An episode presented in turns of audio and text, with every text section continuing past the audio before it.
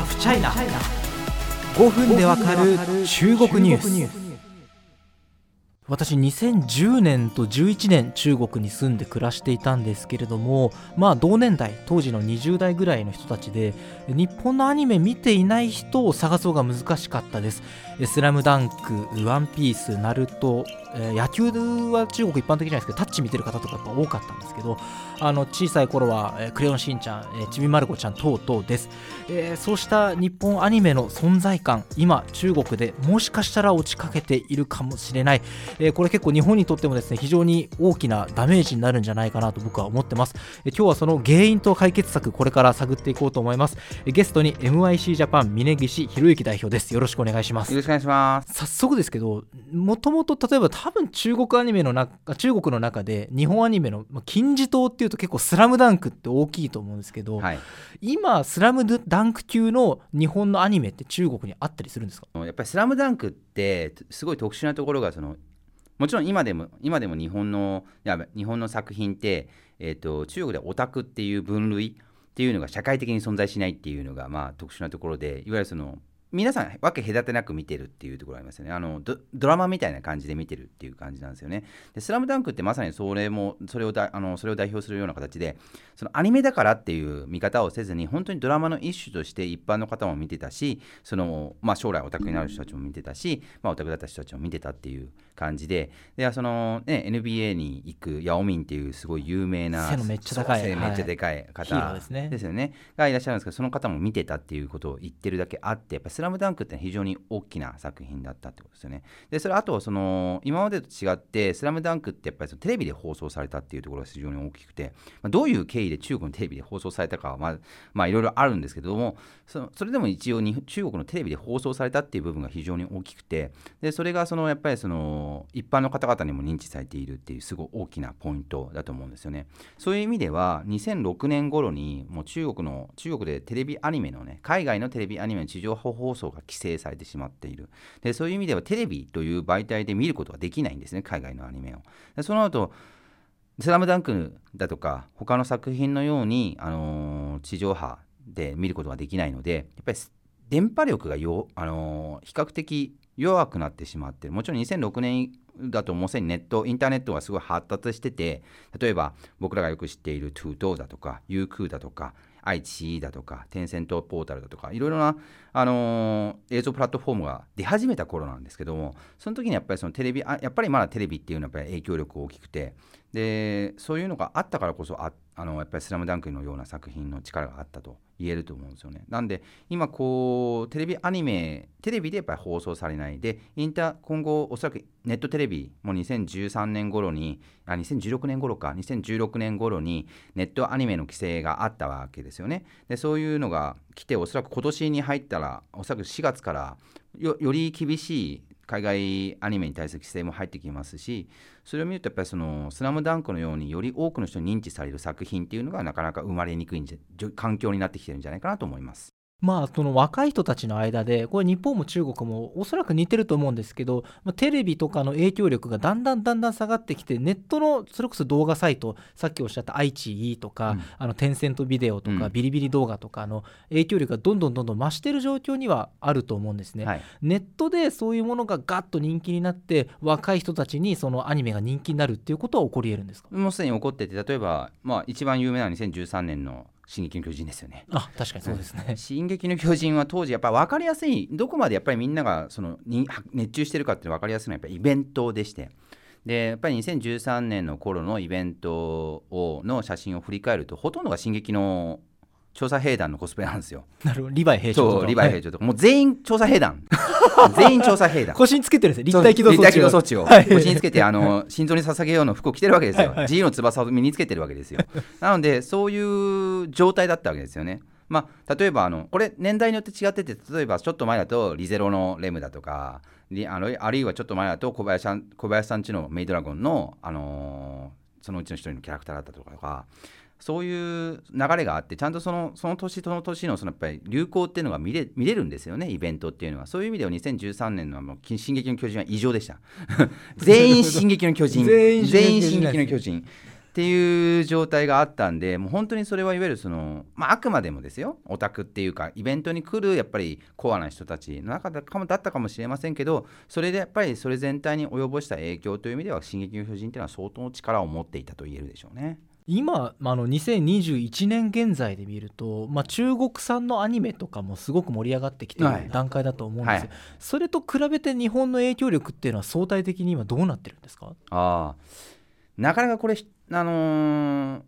視聴者の層が違ってきてる、はい、いわゆる今までは、まあ、そのアニメを見るっていうのがみんないわゆるドラマとして見てたいわゆる一般的なそのジャンルの一つとして、えー、受け入れられていた一般大衆が見ていたものだったのが少しずつジャンルこの10年20年かけてやっぱりジャンルがどんどん分細分化されてきているやっぱりその特撮を見る人、えー、萌えアニメ系を見る人あるいはその別のジャンルを見る人ってこうどんどん変わってきてるわけですよね。でそれがどんどん細分化してきてやっぱりそういうそれがやっぱり分かるのがそのいわゆる掲示板ま僕らが言うフォーラムっていう場所ですよね。で昔からもちろんギャルゲー専門のフォーラム特撮専門のフォーラムってあったわけですけどそれはあくまでもコアな人たちが中でそあのケンケンガクガクしててこれはどうだあれはこれだっていうのを話をしてた。でそういう中でみんながそこから知識を得てどうこうって感じなんですけど今フォーラムっていうのが少しずつ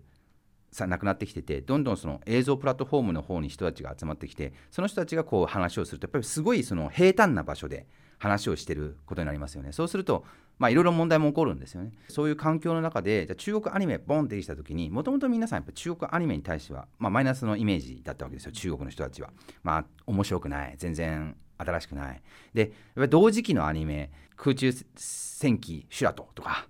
ああいう時代のペセあのセントセイセントセイヤとかやってた時代のアニメと中国の当時のアニメをやっぱり比較すると大きな差があるわけですよね。でそれをやっぱり見てきてるのでそれをあの80年代生まれとか70年代生まれの人たちは見てきてるのでやっぱり中国のアニメってのはまだまだっていうのがすごくあったわけですそれが、まあ、90年代2000年代生まれの人たちはそこからマスター・オフ・スキルのアニメーションあるいはその他の、あのー、新しい、まあ、例えばちょっと前やってたローシャー兵羅生兵戦記とかあるいはペイルンザイとかあるいはダリスズルチとかたくさん、まあ、アニメ出てきてるわけでそのクオリティがどんどん上がってきているっていうのを見てきてるんでおそらくそういうものに対しては少しずつその受け入れられやすくなっている。もちろんそれは画質的な部分で。さらにもう一つはやっぱり言語的な問題も存在すると思うんですね。あの今までは日本のアニメ見て日本のアニメを享受してそれが当たり前のようにでそれが日本語を喋ってるからこそ日本のアニメであるでそれがクオリティの高いアニメだっていう認知だったのが中国語で喋ってるアニメでもそれなりのクオリティのアニメが出てきているっていうことでおそらくどんどん意識が変わってきてるっていう感じでしょうね。いやこれはすごいなんか注目に値すべき変化だなと思ってて、うん、僕2010年、えー、2011年かのあの、まあ、お正月休みみたいな春節休み中国ってあるんですけれどもあそこで暇だな大学休みだしと思ってテレビつけてたら、うん、完全にデジモンのパクリのアニメやってるんです、はタイトルは忘れたんですけど、はい、もうあの明らかにアニメーションがひどくて、うん、というのは僕素人なんですけど、でも足を一歩上げて動くのにも散歩分の距離ぐらい移動してるんですよ、はいはいはい、氷の上歩いてんのかいみたいな、はいはいはい、前に進むマイケル・ジャクソンかお前みたいな。感じのであこれは中国のアニメはひどいから、うん、日本のアニメそれこそ子供の頃見てたそれよりずっと前のスラダンの方がはるかに綺麗な絵なんだからこれは日本のアニメが負けるわけない、うん、高く食った過去は実はあるんですよ、でもおよそぴったり10年後の今になってかなりこれは追撃を食らってるということなんですかね。そうですね間違いなくそうだと思います。やっぱりそのテレビで放送できなくなったりだとか、やっぱり2016年頃のそのアニメネット規制だとか、もともとその中国側としてはその日本のアニメーション制作会社を買って、えー、中国でアニメを作るだとか、あるいは何かしら、そのまあ、今、ヨースターピクチャーズっていうのがあるように、中国の会社さんが日本に拠点を置いて、日本の、えー、映像制作会社を、まあ、作り上げるとかもう中に入ってる方ってねもう実際に日本でずっとアニメーション作ってる方たちが入ってるわけじゃないですか。でそういうのでやってきてるっていうのは元からあった流れでやっぱりそこにやっぱりこうそういうのにやっぱり自分たちでも作りたいっていうのはもともとあったんでしょうね。それは民間のレベルの話ですよ。もうこれは政府とか関係なく。で実際にその日本のアニメ制作会社で働いてて中国に戻って、えー、とアニメーションを作った。例えば楽天行ってボーカロイドいるんですけどそのボーカロイドの、えー、と楽天のボーカロイドの、えー、とアニメーションを作った七霊石っていうチリンスっていう会社があるんですけどそこの代表はもともと日本のアニメーション制作会社にいて中国に戻って中国にも同じようなアニメーション制作会社を作ろうってことでやり始めてた会社なんですよね。そういうところも多いんですよね。はい。や中国っていうとその日本とかアメリカとかで、まあ、技術とか経験学んであの中国に帰るとウミガメ族っていうかハイゴエって言いますけど、アニメ版のウミガメ族なんですけどもそうですね、はい、それはすごい。最後にちょっとお伺いしたいのが今日本でも新しい、まあ、あの大ヒット作って次々に生まれてると思うんですね、はいはい、例えばあの私たちが知ってるもので「鬼滅の刃」そして次に来ると言われているのが「呪術廻戦」ですけれどもこれは中国で人気になる兆しっていうのはあるんですか？鬼滅は実際人気があると思いますが やっぱりあのどうなんだろう。昔に比べてさっきも言いましたテレビの放送がなくなった細分でなおかつ一番さっきも一番言ったのがそのオタクの細分化が始まってるもうすでに細分化されてきてる。で実際にその細分化が非常に表面でできてるっていうところもあってその今まではその一つのフォーラム雑誌あるいはなんテレビみたいなその一箇所の情報を取ってそこから判断をするそれに追従するっていう形だったのがより皆さん自分たちで選択するようになったじゃあ自分たちで選択するようになったってなるとおそらく、えーと、一本の作品にグワーって集まるのがなかなか難しくなってきている状態になっていると思うんですね。おそらく日本でも全く同じことが起こってると思うんですよ。でそれにやっぱり中国の視聴者さんあるいは二次元ファンの人たちもそういう思考になってきてるのでこれからその一本「鬼滅の刃」みたいな感じで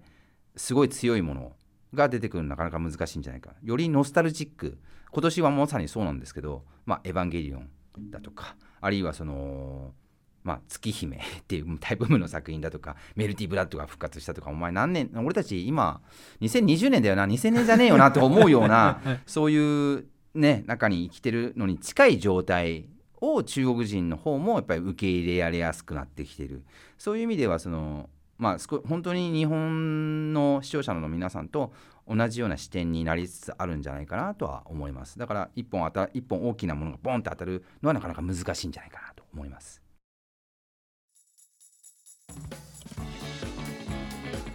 より複雑さを増して、まあ、なかなかね参入障壁も決して低くないと思う中国市場なんですけれども次回峯岸さんお迎えしての最後の回なんですけれどもそれでも日本のアニメ中国で勝つためにはあるいは出ていく意味はどういうところにあるのかというところを考えていきたいと思います。